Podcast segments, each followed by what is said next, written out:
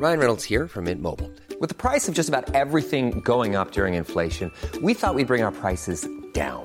So to help us, we brought in a reverse auctioneer, which is apparently a thing. Mint Mobile unlimited premium wireless. Ready to get 30, 30, bit to get 30, bit to get 20, 20, 20, bit to get 20, 20, bit to get 15, 15, 15, 15 just 15 bucks a month. So, Give it a try at mintmobile.com slash switch. $45 upfront for three months plus taxes and fees. Promo for new customers for limited time. Unlimited more than 40 gigabytes per month. Slows. Full terms at mintmobile.com. Hola, bienvenidas y bienvenidos a Medita Podcast. Yo soy Mar del Cerro, tu guía de meditación y coach bienestar. Y esta es nuestra sesión número 134. Las finanzas mindful tienen el poder de cambiar al mundo. Entrevista con Elizabeth Sánchez.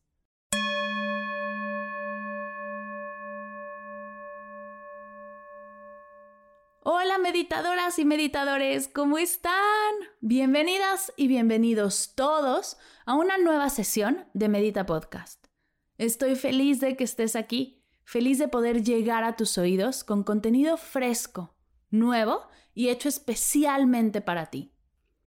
Antes de comenzar, te cuento que la semana que entra voy a abrir un mini reto de meditación gratuito. Regresa corregido y aumentado el mini reto de un minuto de meditación. Si algo de esto te hace clic o te causa una inquietud que quieras inscribirte, estate atenta. Pronto sabrás qué hacer para ser parte del mini reto Un minuto de meditación.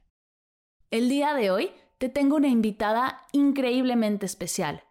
Elizabeth Sánchez es creadora de Mindful Finance, un proyecto que combina la educación financiera con el mindfulness teniendo resultados bellísimos.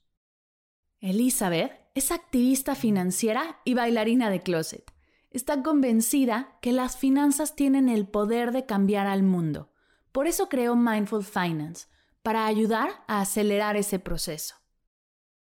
Eli es financiera de profesión y de pasión. Trabajó siete años en el mundo corporativo como gerente financiera. Se reveló y ahora se dedica a ayudar a personas y a emprendimientos para que transformen sus finanzas desde la conciencia y el propósito. Con Elizabeth tuve dos conversaciones, una el 10 de marzo de este año, 2020, donde hablamos de finanzas desde el punto de vista que teníamos el 10 de marzo del 2020. Pero solo unos días después todo cambió y tuve que poner pausa a esa sesión no podía lanzar un podcast de finanzas y mindfulness sin hablar del elefante blanco en el cuarto. El cuidado y la conciencia financiera que debemos de tener ahora por la emergencia sanitaria que vivimos. Así que nos volvimos a juntar hace unas semanas y grabamos la sesión que escucharás ahora. Elizabeth es una mujer brillante, que explica las finanzas con una sabiduría, simplicidad y amor que estoy segura que si el tema te interesa, saldrás corriendo a buscarla en redes. Es práctica, nos da tips simples y hasta ahora es la mujer que mejor se sabe explicar hablando de algo que para muchos de nosotros es tan complicado. Te dejo con nuestra charla, espero la disfrutes.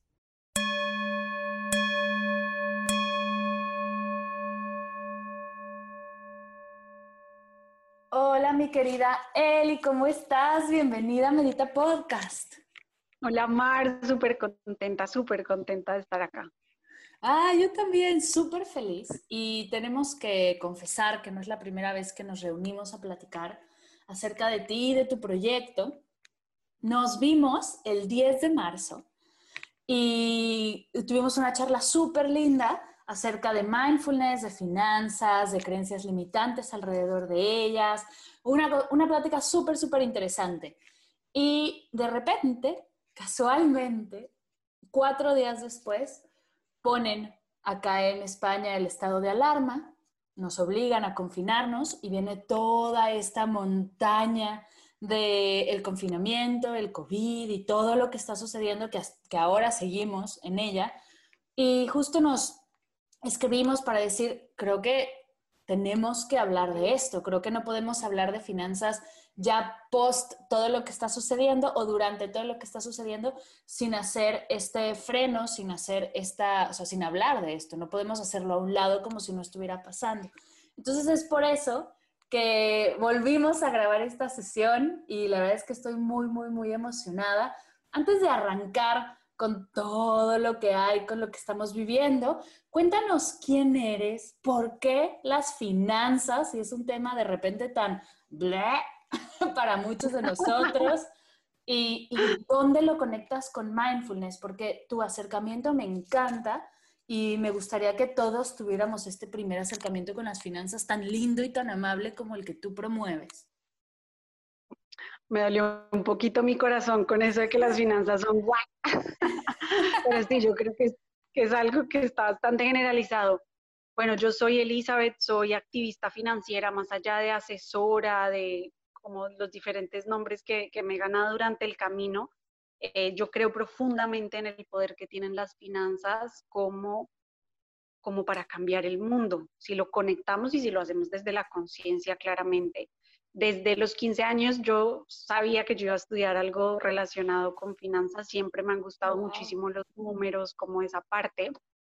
Eh, fui muy feliz en mi carrera, yo estudié de hecho en México, muy, muy feliz, pero cuando salí me di cuenta que de finanzas personales no sabía nada. Y entonces ahí empieza como este camino de descubrimiento, de entender de qué cosas como que si estaban funcionando, con qué cosas yo conectaba, con qué cosas no conectaba. Me di cuenta, por ejemplo, que mm, todo el tema de ser intencional con el dinero, de cómo lo puedes realmente usar como una herramienta para, para hacer las cosas que realmente importan en la vida, porque el dinero, la verdad, que es bastante secundario en ese sentido, pero es una súper buena herramienta pero también me di cuenta que había como estas, ay, no sé, como todas estas líneas de pensamiento de vuélvete rico ya y entonces, y trabaja y pártete el lomo y como que esa energía no me gustó tanto. Entonces, como que después de, meditarlo mucho, de pensarlo, no entendía bien cómo hacer este acercamiento, sentía que, que, me faltaba esta conexión y después de una depresión muy fuerte que gracias por la depresión, llegué al mindfulness. Ahí fue cuando dije, ah, esta era la pata que me estaba faltando. Y de ahí pues creé Mindful Finance, que es pues una, una mirada diferente a las finanzas, em, donde lo hacemos todo desde la conciencia, desde la intención y desde entender pues este poder que tiene el dinero. Me encanta. Y justo dices que estás convencida que las finanzas tienen el poder de cambiar al mundo. Y esta frase me encanta porque sí, las finanzas desde esta conciencia, desde esta atención plena, por supuesto que nos pueden cambiar, desde la no atención plena también, nos pueden cambiar hacia lo positivo y hacia lo negativo. Pero sumándole la atención plena a las finanzas, por supuesto que pueden darle la vuelta y quitarnos todo esto que luego, todo este bleh que creemos que tienen las finanzas, que en realidad no las tienen. ¿Cómo ¿Con qué acercamiento? ¿Cómo es este acercamiento de las finanzas con atención plena? Eh, definitivamente se empieza conectando con lo que a nosotros realmente nos importa, porque desde ese, digamos, desde ese espacio mental, entonces podemos generar cambios que, pues, que realmente valgan la pena y no solamente, ay, necesito ahorrar o necesito pagar la tarjeta o, o cosas incluso como comprar una casa que todo el mundo te dice, si eres adulto, tienes que comprar una casa, ¿no? Entonces, cuando nosotros cambiamos la pregunta y de hecho dentro del sistema de Mindful Finance el primer paso es cuál es el tipo de persona que estás tratando de construir, qué tipo de vida quieres tú vivir. A él, y es que a mí me encantaría a los 40 años poder mirar a la playa y tener un hostal listo. Desde ese momento empezamos. Y entonces, ¿cómo logramos que que eso se vaya dando. Y pasa como en el largo plazo, pero también en el día a día. Cosas como, hay mucha gente que se refiere como a estos gastos chiquitos, como los gastos hormigas, ¿no? El cafecito, ta, ta, ta. Para mí no es tanto gastos hormigas porque tal vez mi mayor placer en la vida es, yo soy súper dulcera, súper dulcera. Así, uno de mis mantras de vida es no comparto el postre. Y entonces tal vez para mí poderme comer un postre todos los días hace parte de mi bienestar. Y entonces eso ya no es, aunque muchas personas pueden decir, ay, no, es que si se ahorrara el postre, bueno, tal vez me ahorro el postre, pero soy miserable, entonces ¿de qué me sirve ahorrarme el postre? La idea tampoco es que me estén endeudando por comer postres, pero se ve como en varios aspectos, pero, pero es esa pregunta que es en realidad muy sencilla, no necesariamente fácil de contestar, pero sí es muy sencilla y es qué tipo de persona estoy tratando yo de construir y cómo las finanzas me van a ayudar a lograrlo más rápido. Me encanta, me encanta porque al final las finanzas son una pieza clave de la vida, de nuestra vida. Lo queramos hacer con atención plena, lo queramos hacer con prisa, lo queramos hacer de la manera que sea, todos, y, y, lo dices tú en la entrada de tu página, todos estamos haciendo finanzas todo el tiempo, ¿no? La idea es cómo te acercas a esa, a esa parte de ti, ¿no? Si lo escondes debajo del sillón y lo ves solo una vez al año cuando vas a, pagar los impuestos y te quieres jalar de los pelos o, o, llevas lo que tú promueves tanto, un presupuesto, y, y lo integras de una manera más saludable. Y es que me encanta entenderlo así porque ya dejas de pelear, ¿no? Creo que un poco la base de esto es dejar de pelear con esa parte de nosotros. Absolutamente, y me encanta, conecto mucho con lo que dices porque siento que se relaciona mucho, digamos, si lo vemos desde la perspectiva más como de, de meditación. Nosotros tenemos ese mismo approach de atención plena o no atención plena con nuestros pensamientos y con nuestras emociones por más de que nosotros queramos, no quiero pensar esto, el pensamiento va a estar ahí, como que no es algo que nosotros como que podamos controlar, está en nosotros entender si el acercamiento va a ser con atención plena o sin. Y lo mismo con las emociones, no podemos dejar de sentir. Ahora es muy diferente yo, no sé, sentir como esta incomodidad en el cuerpo y salir a comprar versus decir, mm, ok, estoy sintiendo ansiedad, la estoy sintiendo aquí, ¿por qué, porque estaré sintiendo ansiedad? Bueno, tal vez es esto, lo otro, la incertidumbre, tal, tal. Entonces, como que van a estar ahí. Y es nuestra decisión decidir cómo queremos nosotros relacionarnos con, con ellas y cómo las vamos a utilizar. Tal cual como tú lo dijiste, al final es una herramienta que se puede usar para bien o para mal. Y yo conecto mucho con, con todo esta, me da mucha risa esta palabra, pero la, la nueva normalidad, ¿no? Porque hemos oído tanto, tanto de esto, pero a mí algo que siempre se me ha hecho muy extraño es que lo normal a veces lo relacionamos con lo correcto y no tiene nada que ver. Y entonces lo normal es estar endeudado y lo normal es que cada vez que yo le pregunte a alguien la primera palabra que se te venga a la cabeza cuando piensas en finanzas, y me encantaría que los que nos están oyendo ahorita escriban así lo primero que se le viene a la cabeza, y el 80% de las personas responde algo por las líneas de ansiedad, estrés, frustración.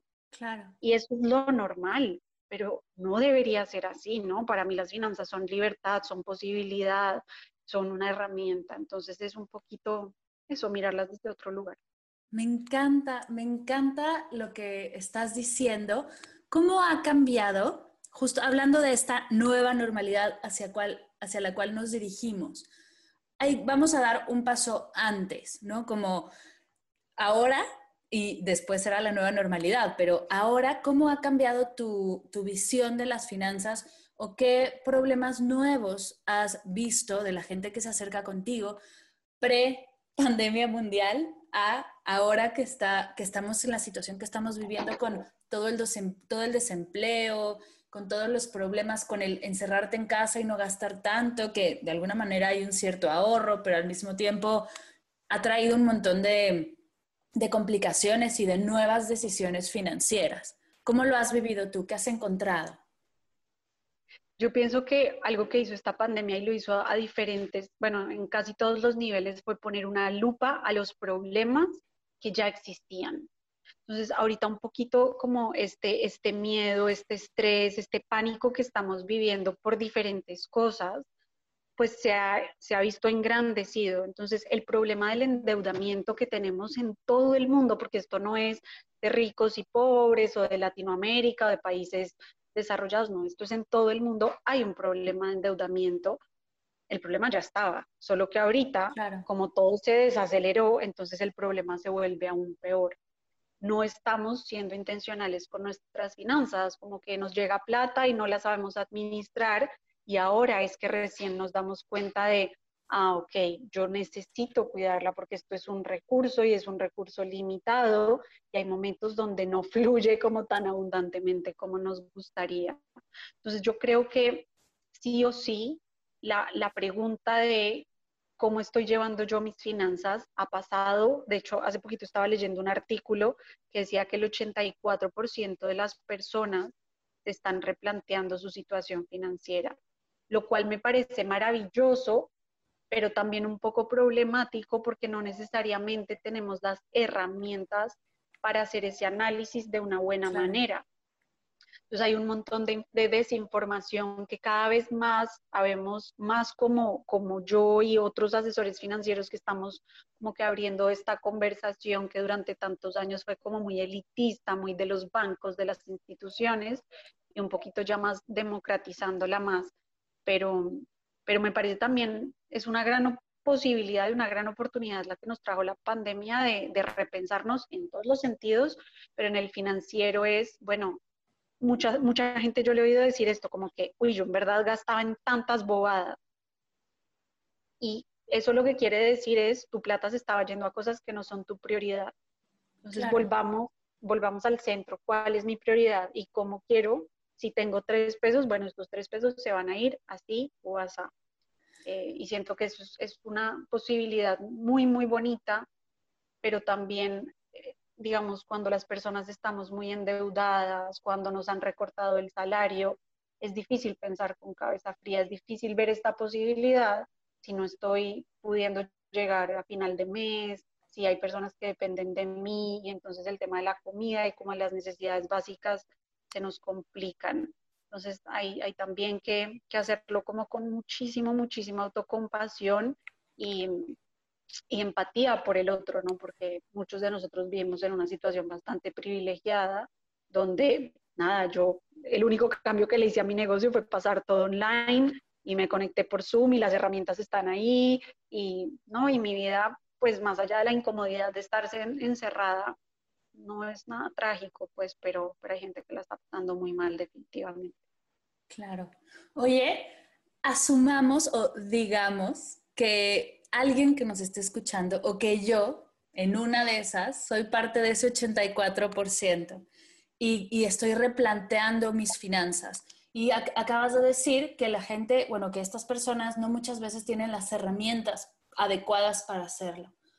Si yo soy parte de ese porcentaje, igual y tampoco sé cuáles son esas herramientas. Si estoy replanteando mis finanzas en este momento y lo quiero hacer con atención plena, lo quiero hacer consciente, desde un estado de presencia, para hacerlo tranquila, sin ansiedad, sin estrés, ¿cuáles son esas herramientas que tengo que buscar y que aprender?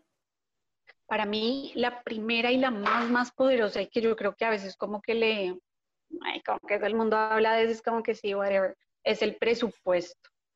El presupuesto es ese, ese momento que tú te das para decir, este es el dinero que yo tengo o que voy a tener y así lo quiero utilizar. Muchas veces cuando hablamos de presupuesto, la gente dice, claro, pues yo anoto mis gastos. Eso no es un presupuesto. El presupuesto es que tú decidas con anterioridad decir, ok, es como cuando uno planea la semana. No, tú no es que vas anotando lo que ya hiciste ya durante la semana, no, tú dices, ¿qué quiero lograr esta semana? Ah, bueno, quiero hacer A, B y C y luego miras si pudiste hacer ABC. El presupuesto es justamente ese lugar también, donde tú dices, ok, tengo tres pesos, entonces esto se va a ir así, así, así. Dentro del presupuesto hay cosas bien importantes. Tenemos que, y sobre todo en este momento, tenemos que priorizar nuestras necesidades básicas. ¿Qué son necesidades básicas? Comida, techo y transporte aunque en la cuarentena no hay mucho tema de transporte, igual hace parte de las necesidades básicas. Netflix, sorry, no es una necesidad básica, ¿no? Entonces puede ser que nos guste mucho, pero hay que priorizar esta partecita. Eso no significa que es lo único que tiene que ir en el presupuesto, porque algunos también confundimos el presupuesto con, ay, son mis gastos fijos, y entonces ah, pago el agua, la luz, el, la renta, listo, ya terminé. No, también dentro del presupuesto tienen que ir ahorros. Y ahorita un ahorro muy importante que tenemos que hacer es el ahorro de emergencias, porque con pandemia o sin pandemia, las emergencias hacen parte de la vida. Entonces, eh, no sé, se nos puede enfermar el gato, se nos puede partir una muela. A mí ya me ha pasado dos veces en la pandemia que la batería del auto deja de funcionar.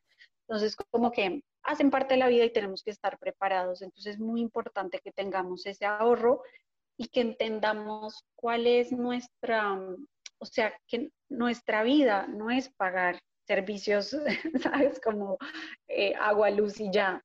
¿no? Nosotros tenemos vida social, hay algunos hobbies que nos interesan, no sé si practicamos algún deporte, si hay algún curso que queramos hacer. Entonces, cuando nosotros podemos, si nuestro presupuesto refleja lo que como nuestro día a día, ahí vamos a estar haciendo un buen presupuesto. Entonces, para mí, si solamente quieren así como que dar un solo paso, el paso es el presupuesto y si quisiéramos dar un paso todavía más chiquito, es por lo menos entendamos cuánto estamos ganando, eh, ya sea porque tenemos un salario fijo o porque tenemos un salario variable. Entonces, cuánto hemos ganado en los últimos seis meses, podemos podemos hacer un, eh, un promedio y luego entender cómo estas categorías, ¿no?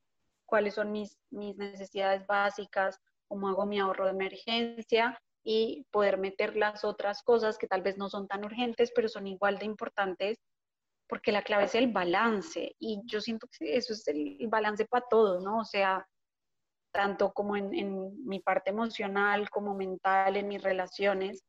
Y pues sí, hay cosas que vamos a ahorrar, pero ¿de qué nos sirve ahorrar todo nuestro dinero si no sabemos si en 10 años vamos a estar vivos? Y al contrario, pues tampoco nos podemos gastar todo, porque entonces ¿de qué vamos a vivir en, en la vejez? Entonces es un poquito el balance y entender que, que la plata, primero, y esto lo decía mi abuelo, la, la plata está para gastársela, pero la idea es no gastarla toda, no gastarla ya, y lo que te vas a gastar que te traiga muchísimo bienestar, que lo disfrutes un montón. Claro, claro.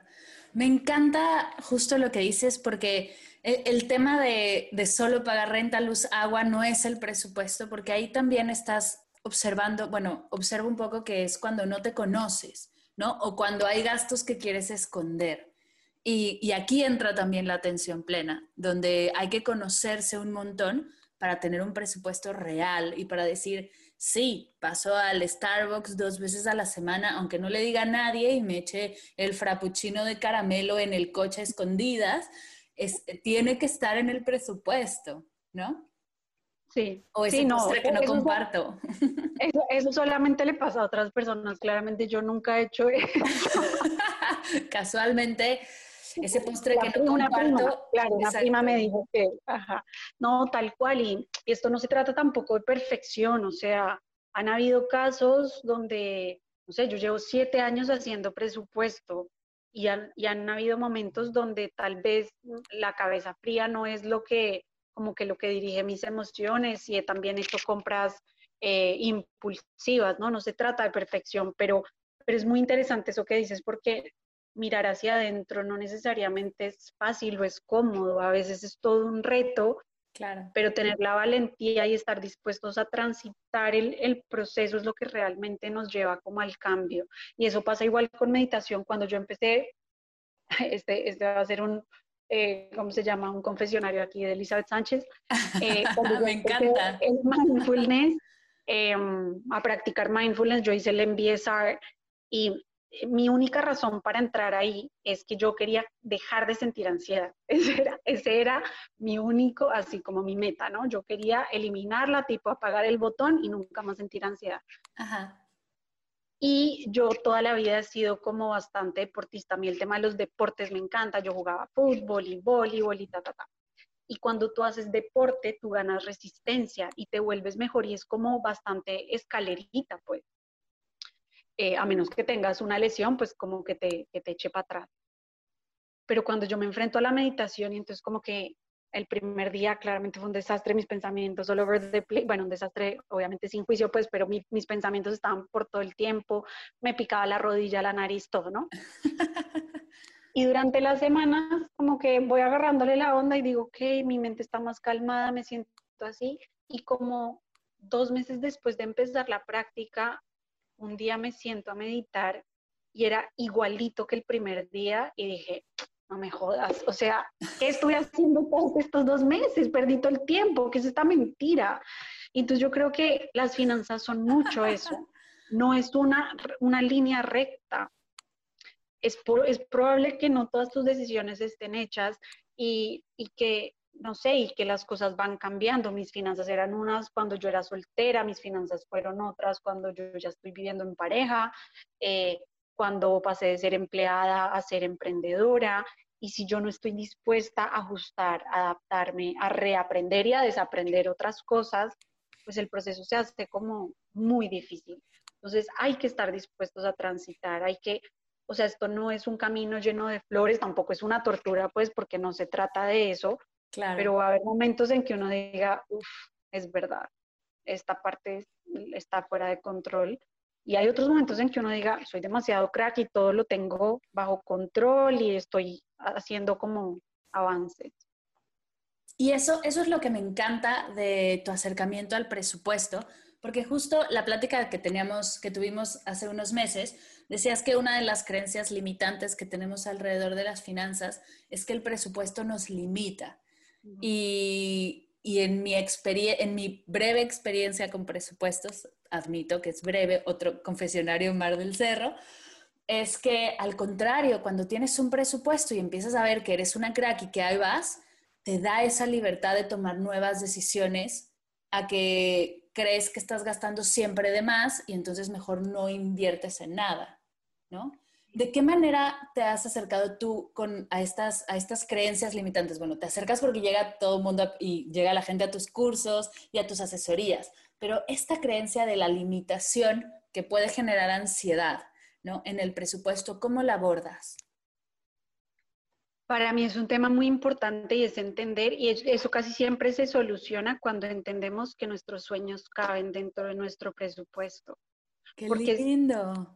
Nosotros, nosotros cuando, nosotros como seres humanos, y de hecho hasta los chimpancés tienen como un acercamiento igual, cuando nos dan algo y luego como que nos lo quitan, es una pérdida, es como un pequeño duelo y, es difícil, ¿no? Por más de que te den dos, te quiten una y te quedes con una, versus si solamente te dieron una, como que no vas a estar igual de satisfecho, ¿no? El, el sentimiento de que nos quiten algo el ser humano como que tiene mucho, mucho problema con eso. Entonces, en vez de decirte, sabes que ese cafecito ya no pueden ser cinco cafés, sino solamente dos que te estoy quitando, es, ok, te los estoy quitando, pero es porque este es tu sueño y tu sueño es viajar. Entonces, entre más cafecitos tomes, menos viajes. Y va a ser tu decisión decir, sabes que yo valoro mucho más el cafecito, entonces me voy por el cafecito, pero luego ya no vas, voy a sentir esa culpa de, ay, este año otra vez no me alcanzó para viajar, o al contrario, me endeudo y entonces como que esa sensación de, bueno, sí, disfruté el viaje, pero luego llegué del viaje y me da como esta cruda moral de, ahora tengo que pagar todo lo que me gasté en el viaje, que es una sensación horrible. Entonces, cuando uno cambia la conversación, ok, esto es lo que yo quiero, y entonces cortar las cosas que tal vez yo no quiero, que no quiero tanto, se hace, se hace como mucho más fácil. Y no siempre es perfecto, ¿no? Por ejemplo, yo mi talón de Aquiles es em, el delivery, ¿no? La comida afuera, porque no soy muy fan de cocinar y en general disfruto mucho como de comer afuera. Pero mi mayor placer en la vida es viajar. Entonces, cuando a mí se me pasa de mi presupuesto la comida, que obviamente ha pasado, em, pues ahí es cuando yo tengo que sacar de un lado y meter al otro. Entonces, le robo a mi sueño para meterle a la comida afuera. Y para mí eso es un termómetro y es ese momento en que yo digo, ya va, esto es realmente lo que quieres hacer y no es como que, ay, pobrecita yo, que no puedo comer afuera. No, es es parte también ser adultos, ¿no? Como que siento que, y aquí ya me, pongo menos, eh, como menos querida, y es como, a ver, los niños chiquitos quieren todo ya. Parte de ser adultos es entender que no puedo tener todo ya, que hay que tomar decisiones. Cuando uno elige algo, le está diciendo no a las otras cosas. Lo importante es que le digas sí a algo que realmente te beneficia y te llene. Entonces, entender de, bueno, no puedes tener las dos cosas así eh, ilimitadas, ok, tú decidiste esto o esto, ¿qué valoras ahorita más? Esto, perfecto, nuestra plata se va ahí, nuestro dinero se va ahí. Entonces es también como, como madurar un poquito en ese sentido de, de, instant gratification que Instagram nos ha jodido tanto la cabeza con, con los likes y con todo este tema, pero es, es, volver a conectar con lo que realmente uno es, pues con su claro. Claro. Oye, la vez pasada la conversación pasada hablamos de tres creencias limitantes. El presupuesto nos limita, el dinero es malo y las finanzas son solo para gurús. Ahora, por la situación que estamos viviendo, ¿crees que haya surgido algo nuevo dentro de estas creencias? Y, ahí viene la pregunta del millón, ¿qué creencia te gustaría a ti aportar a esta nueva normalidad con las finanzas? Guau, me encanta, esa me encanta. Eh, definitivamente creo que una de las creencias, y a mí me asusta, hay un tema con los seres humanos y es que nos adaptamos tan fácil a todo. Y en verdad hemos podido, o sea, con nuestros altos y nuestros bajos que todos los hemos tenido, pues nos estamos adaptando a estar encerrados. Y a mí esto me parece muy problemático porque, porque no es lo correcto, ¿no? Y, y tal vez está, y entendemos pues por qué hacemos el sacrificio y ta, ta, ta, pero pero no hay nada como el contacto humano, no hay nada como poder estar en la naturaleza, no hay nada como que los niños puedan ir a espacios abiertos a aprender y no por medio de una pantalla. Como que... Entonces está súper bien que, que seamos tan adaptables, pero como, como esta creencia, y por ahí es la creencia que a mí me gustaría implantar, que no necesariamente es tan financiera, pero es esta capacidad que tenemos de, de ser críticos con, con la normalidad de poder preguntarnos si eso que estamos viviendo, si eso que estamos viendo como tan estándar y tan normalizado es algo con lo que yo conecto o me gustaría que fuera de una forma diferente. Porque, porque esto tiene como diferentes ramificaciones y siento que, por ejemplo, una de las creencias que ahorita estamos viviendo que me parece que va a tener repercusiones a largo plazo es el dinero es escaso, la escasez. Y, y por ejemplo, no sé, nuestros abuelos, los baby boomers, que ellos fueron los hijos de la guerra, ellos crecieron con ese, con, digamos, con esa creencia. Entonces eran unas personas súper ahorradoras, eran unas personas que no necesariamente estaban tan endeudadas. De hecho, la mayoría de los abuelos, yo tengo 30 años, entonces mis abuelos, digamos, ya si nos están oyendo gente más chiquita, pues tal vez no aplique tanto, pero si nuestros abuelos son parte de los baby boomers, son personas que siempre ahorraron Incluso ellos tenían como este ahorro de emergencia, no necesariamente les llamaban ahorro de emergencia, pero, pero era como por si acaso todo sale mal, no eran, muchas, no eran de muchas deudas, no eran mucho de usar tarjeta, creían poco también en este tema como de los bancos o de las transferencias. Claro, claro. a mí me gusta mi plata en cash, a mí no me estés molestando con estas vainas así como etéreas, ¿no? Entonces siento que parte de, de como este, este rezago que va a quedar un poquito es que el dinero es escaso y, y es, es, problemático porque entonces vamos a empezar a tomar decisiones desde la escasez y no desde la abundancia. Y cuando digo abundancia no es como que, bueno, entonces yo estoy aquí tirando dinero hacia el cielo, no, pero es entender que, que el dinero es una energía que fluye y que no se crea ni se destruye, como que está ahí. Y mientras nosotros entendamos eso, pues vamos a entender que que todo se va a volver a reactivar porque el dinero no se fue a ninguna parte, pues se puede volver como que a reactivar. Entonces, para mí eso me parece que va a ser como uno de los retos más grandes que vamos a tener como, como sociedad, de cambiar un poquito como todo este tema de escasez y de, y de generar también nuevos modelos de negocio. Siempre las crisis salen como estos nuevos modelos de negocio que nos hacen también repensar, ¿no? Uber, eh, Airbnb salieron de, de, la crisis del 2007 con, con, la crisis financiera de Estados Unidos. Entonces siempre hay cosas como súper positivas, siempre y cuando las pensemos desde la posibilidad y no desde la escasez. Claro, me encanta. Sí, bueno, tú tienes un montón de herramientas, de, de cursos, de talleres que están ingresando poco a poco estas nuevas ideas de mindful finance a una nueva normalidad que vamos a vivir, quién sabe cuál sea esa nueva normalidad. Cuéntanos un poco más, alguien que está escuchando y que dice, venga, voy a hacerlo bien, voy a empezar de nuevo, no voy a darme este momento de, de replantear mis prioridades, porque creo que es lo que estamos haciendo ahora en estos meses, y le voy a dar prioridad a mis finanzas. ¿Qué puedo hacer si no tengo ni idea por dónde empezar, ¿cómo me puedo acercar a ti? ¿Con qué herramienta? ¿Con qué, con qué curso? ¿Con qué recurso de los que tienes puedo empezar?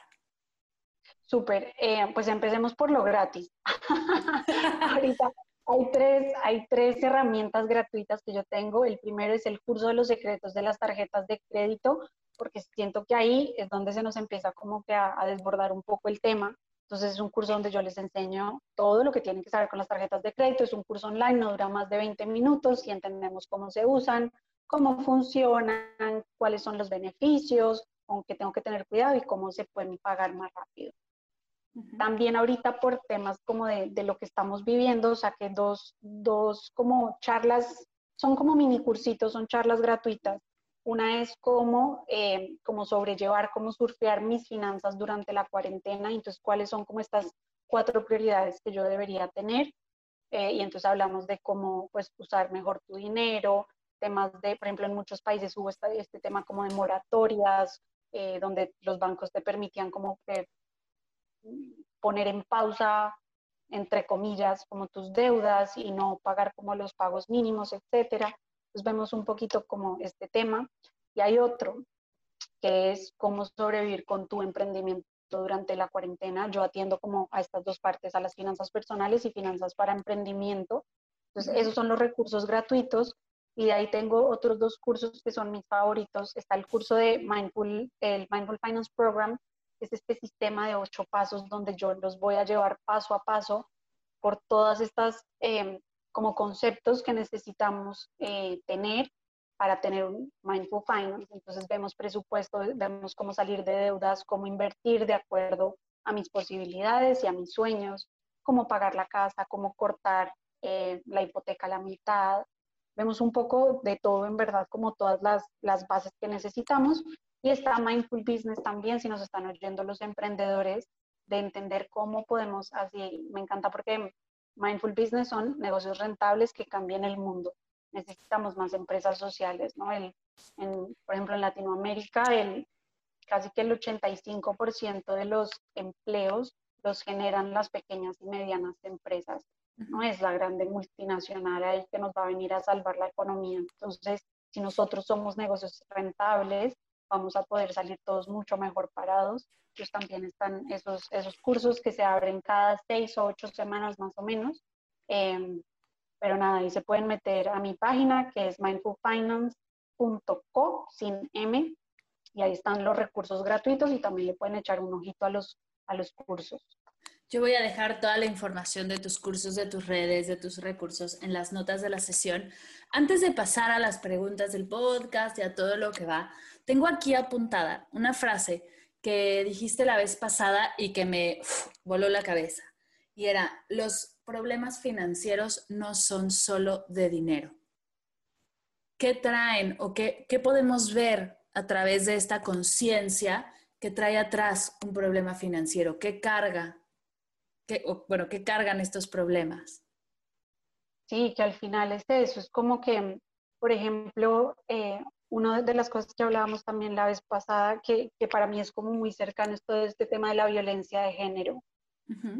El hecho de que las mujeres en muchos, digamos, en muchos campos no tengan independencia financiera es como, como la cerecita sobre el pastel a que las mujeres sigan estando en, eh, en relaciones violentas y simplemente no puedan salir de ahí porque no tienen para dónde irse, no tienen cómo pagar otro lugar, etcétera. Eh, tienen que ver, y esto lo hemos visto en todas las crisis, es súper triste con temas de, de suicidio, ¿no? El 20% de los suicidios tuvo, digamos, como tuvo su trigger en, en, un problema económico o en un problema financiero, ¿no? alguna crisis. Entonces, cuando nosotros nos ponemos a ver, no es que, ay, le debo a la tarjeta de crédito, ay, quiero invertir, es como, en verdad, todas esas son herramientas, está súper bien, pero cuando miramos el trasfondo real de, de todo lo que cargan los, los problemas que se generan cuando, no, cuando decidimos no tener atención plena con nuestras finanzas, estamos hablando de salud mental, de derechos humanos, de calentamiento global. O sea, si toda nuestra plata se fuera ahorita a invertirse en energías renovables, la cosa cambia rapidito. Pues. pero seguimos invirtiéndole a la minera, a la petrolera y a cosas que ya sabemos que no, no son sostenibles. Entonces es un poquito, y esa yo creo que ya es parte más de mi activismo, de, de eso. O sea, si yo pudiera cambiar el mundo solita, pues yo estaría ahorita trabajando 24/7 para cambiar el mundo solita, pero yo necesito que me ayuden y me van a ayudar y nos vamos a ayudar juntos porque ustedes van a tener mejores finanzas, pero también vamos a poder tener un impacto en muchos ámbitos eh, desde, este, desde estos cambios, ¿no? Y que, que, siento que en verdad el cambio no hace parte de tener finanzas sanas, el cambio hace parte de vivir con más conciencia. Y es lo mismo que tú haces desde la meditación. Cuando uno vive con más conciencia, entonces pues te relacionas mejor y comes mejor y tomas decisiones de vida diferentes y trabajas mejor y al final es, es como, como estos efectos, ¿no? ¿Cómo se llama? Como el efecto de, de la gotita en el lago que es como que ondas y ondas y ondas y se expande. Entonces es la invitación, más allá de finanzas o no finanzas, creo que es vivamos con conciencia y lo podemos hacer desde nuestra propia esquinita, pues si queremos empezar desde la, eh, desde la comida, está perfecto, desde la meditación, desde las finanzas, por cualquier lado que empecemos, vamos a terminar siempre viendo desde, desde la conciencia. Claro, como escoge un área de tu vida, ¿no? Y dale una gota de conciencia y poco a poco. Y es que solo por, por por enfocarte en una, lo demás también, lo que dices, expande. Y si, si, enfocas, no sé, tus finanzas, igual y todo se va a expandir y vas a empezar a notar otras cosas. Cuando eso ya lo hayas, no me gusta decir resuelto porque al final es algo que no termina, ¿no? Es algo que sigue. Y, pero cuando ya lo hayas superado un poco, si, es que está en crisis o está en valle, poco a poco puedes ir, ir expandiendo y cambiar tu enfoque para así seguir creciendo y sanando cada área de tu vida. Y lo que dices, me encanta la idea de esta, este cambio de percepción, de esta nueva normalidad, pero en positivo, porque esta, si vamos a vivir un montón de cosas, me queda clarísimo, vamos a vivir un montón de cambios, y si a estos cambios le ponemos conciencia, creo que podemos salir con una normalidad mucho más linda de la normalidad que en realidad estamos buscando o a la que aspiramos que vivíamos antes. Tal cual, tal cual. No lo pudiste haber dicho mejor. Me encanta. Ay, es que eres pura inspiración. Oye, cuéntame antes de, antes de irnos, ¿qué estás leyendo? Ahora sí, si la pandemia te está dando tiempo mental y ganas de leer, ¿qué estás leyendo ahora? Estoy leyendo algo bastante nerd que se llama Fix This Next. Es un libro de Mike McCalloway que es como de emprendimiento es un tipo que a mí me encanta, me encanta leer, porque aparte está guapísimo. y este tipo tiene una percepción muy distinta de cómo se manejan los, los negocios. Entonces su primer libro se llama Profit First o La utilidad va primero, eh, que me fascinó cómo, cómo, cómo cambia la conversación.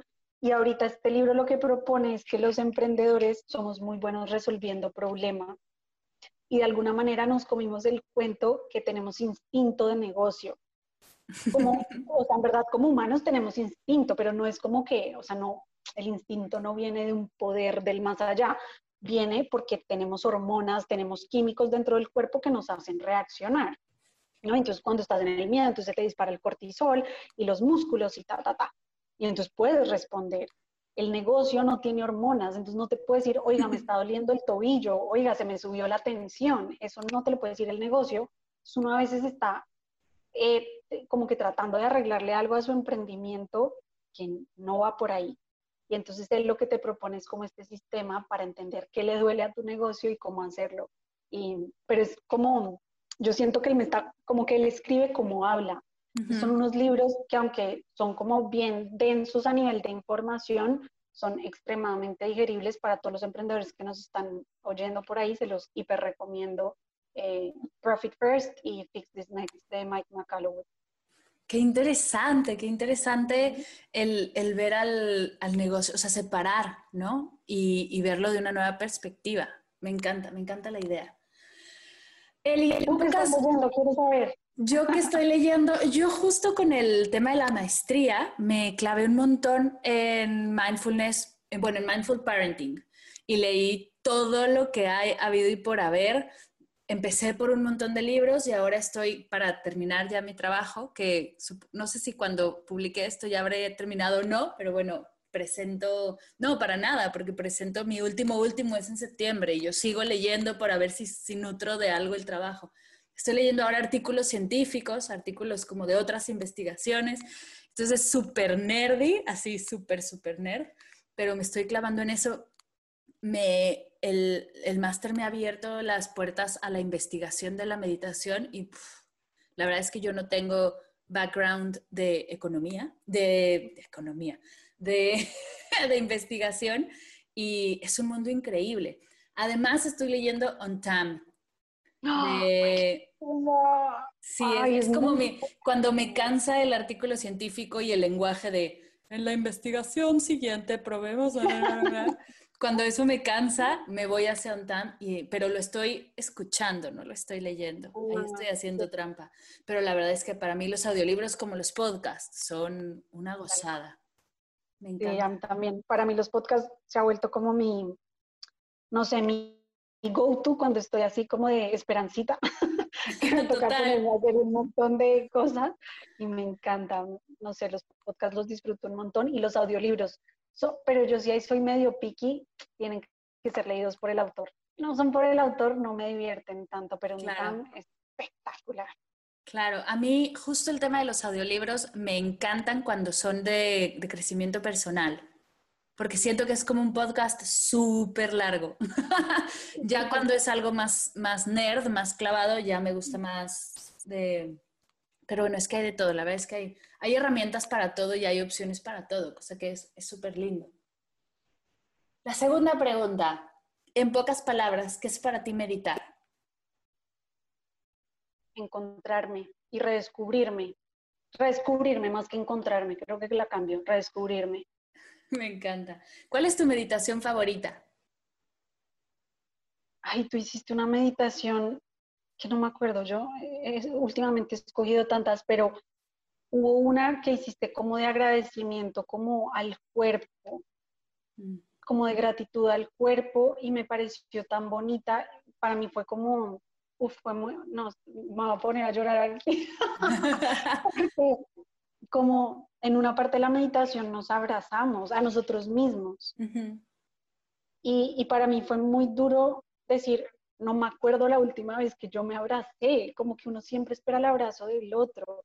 Y eso tiene que ver también como con el autocuidado, que siempre estamos como al servicio del otro, que somos mucho más empáticos con el otro que con nosotros mismos. Y fue una meditación muy bonita, muy sanadora, pero también como que, wow, fue, fue como un despertar bien duro, como que me, me estremeció, pues. Uh, y, y, nada, Mar, en verdad, mil gracias porque yo sé que como que todos hemos vivido estos procesos diferentes y tú has estado ahí todos los días meditando y acompañándonos a todos y sacando un montón de información que sobre todo en estos momentos le agradecemos tanto. Así que en verdad, mil, mil gracias por todo lo que haces. Por, Ay, hermosa. Hermosa, qué linda. Y la verdad es que desde que nos vimos la vez pasada, yo, yo me he vuelto súper stalker a ti y todo lo que veo y todo lo que ve y todo lo que pones también te agradezco un montón porque sí son momentos difíciles en cuestión de, de paz financiera, ¿no? Más allá de si la estás pasando bien o mal con las finanzas, todo lo que eso provoca en tu cuerpo. Y sí, la meditación es una parte, pero también la claridad, ¿no? El tener la información eh, y que esta información te empodera ¿no? Que no sientas que todo el tiempo te están timando o que no tienes las herramientas y lo haces de una manera tan simple, tan amorosa, de verdad, de verdad, es que, es que me encanta el contenido, me encanta. Oye, y antes de, antes de la última, la última pregunta, tres cosas que te ha dejado la meditación. Que la magia está en el proceso, creo que para mí esa ha sido como la más grande.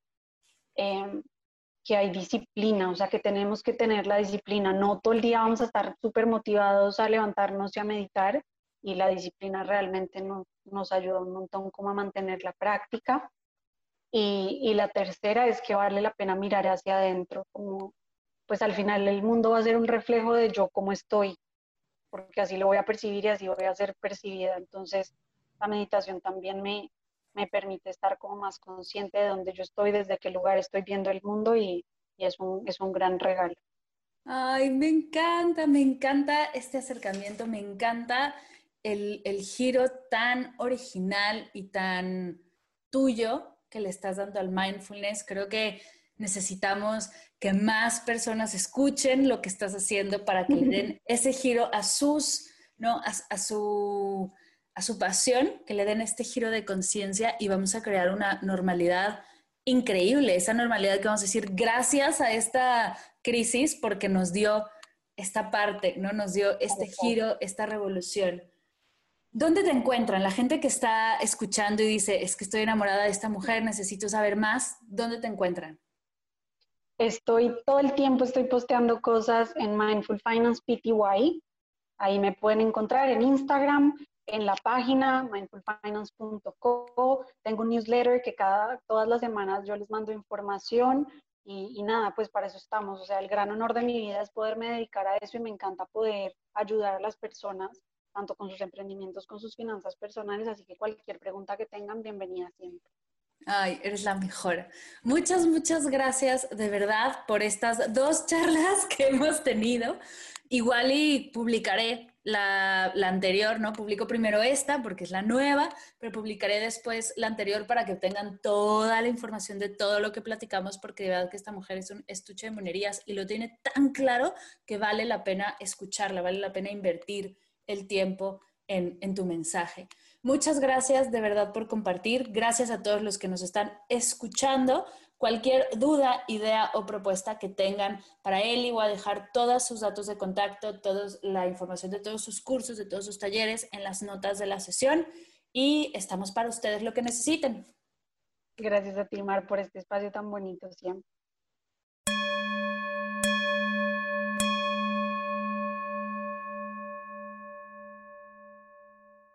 Gracias, gracias, gracias, querida Eli, por esta increíble charla. Quedé encantada y estoy segura que tú, que también nos escuchas, estás igual de enamorada que yo. Voy a dejar todos los medios de Elizabeth en las notas de la sesión. Si quieres saber más, no dejes de ir a las notas en mardelcerro.com diagonal MDT 134. Gracias por escuchar y ser parte de la comunidad de Medita Podcast. Gracias por dejarme llegar a tus oídos y compartir contigo este proyecto que tanto amo. Te mando un fuerte abrazo lleno de luz, lleno de paz, lleno de amor. Te invito a que compartas esta sesión con alguien a quien creas que el contenido puede ayudarle, que necesita inyectarle mindfulness a sus finanzas y sepas que esta sesión le va a gustar y le va a traer paz a su vida. Gracias, gracias, gracias por escuchar Medita Podcast. Para cursos de meditación en línea, descargar tu diario de gratitud completamente gratis, escuchar esta y todas las sesiones de Medita Podcast y saber todo acerca del proyecto, te invito a visitar mardelcerro.com.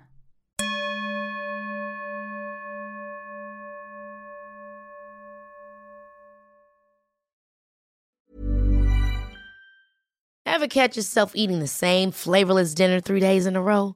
Dreaming of something better? Well, HelloFresh is your guilt-free dream come true, baby. It's me, Kiki Palmer. Let's wake up those taste buds with hot, juicy pecan crusted chicken or garlic butter shrimp scampi. Mm. Hello Fresh. Stop dreaming of all the delicious possibilities and dig in at HelloFresh.com. Let's get this dinner party started.